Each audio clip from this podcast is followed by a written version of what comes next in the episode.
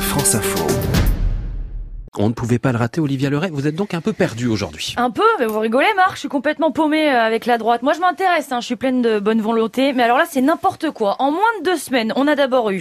Ce qui pourrait définitivement convaincre les candidats d'y aller ou les faire changer d'avis, c'est l'enquête lancée aujourd'hui censée évaluer leur image respective auprès des militants. Un sondage, personne n'a jamais eu de nouvelles. Je serai un des 15 000 sondés, je demanderai le remboursement. Une semaine après, on a eu... Les Républicains se réunissent ce matin pour un conseil stratégique, Paul Barcelone. Ah, Allons bon, un conseil stratégique pour décider d'un mode de désignation. De l'eau à coller sur les ponts.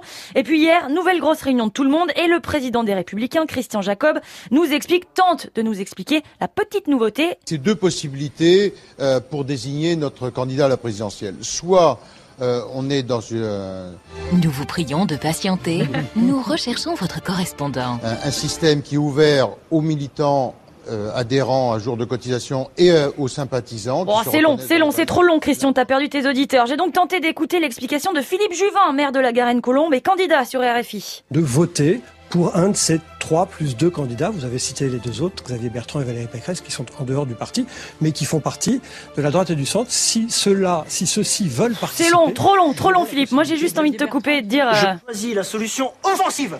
Ah non, vraiment... euh, C'est à se demander Offensive. si la droite ne fait pas exprès chaque jour de rendre tout ça de plus, difficile à- de plus en plus difficile à comprendre pour finalement au bout il n'y ait pas de primaire. Bon, mais en gros, ce que j'ai compris, c'est que maintenant, on est sur du soit primaire ouverte, soit congrès fermé pour désigner le candidat, à moins que... Mais il y a une troisième hypothèse là que vous n'évoquez pas, euh, c'est qu'il n'y ait pas de primaire du tout. Ah ouais. Ah bah ouais, la primaire de la droite, c'est vraiment Christian Estrosi qui résumait ça le mieux il y a quasi deux ans maintenant. J'entends parler de primaire. Oui, Chez, euh, du côté de les LR, républicains. qui veulent absolument Pour faire moi, le- c'est pour comme certains. parler euh, du sexe des anges. hein. C'est exactement euh, la même chose. Voilà, vous en faites ce que vous voulez, mais moi j'ai bien aimé. En préparant cette chronique, Renaud Dely m'a demandé si j'étais pas en train de lui piquer son job euh, d'éditorialiste La politique. réponse est non. Et Hein. franchement, je vous le dis, euh, vous pouvez archiver un vraiment pas comme Anne Hidalgo, jamais de la vie, jamais. Merci. Trop compliqué. Merci Olivia Leray. On y voit beaucoup plus clair avec vous. Merci.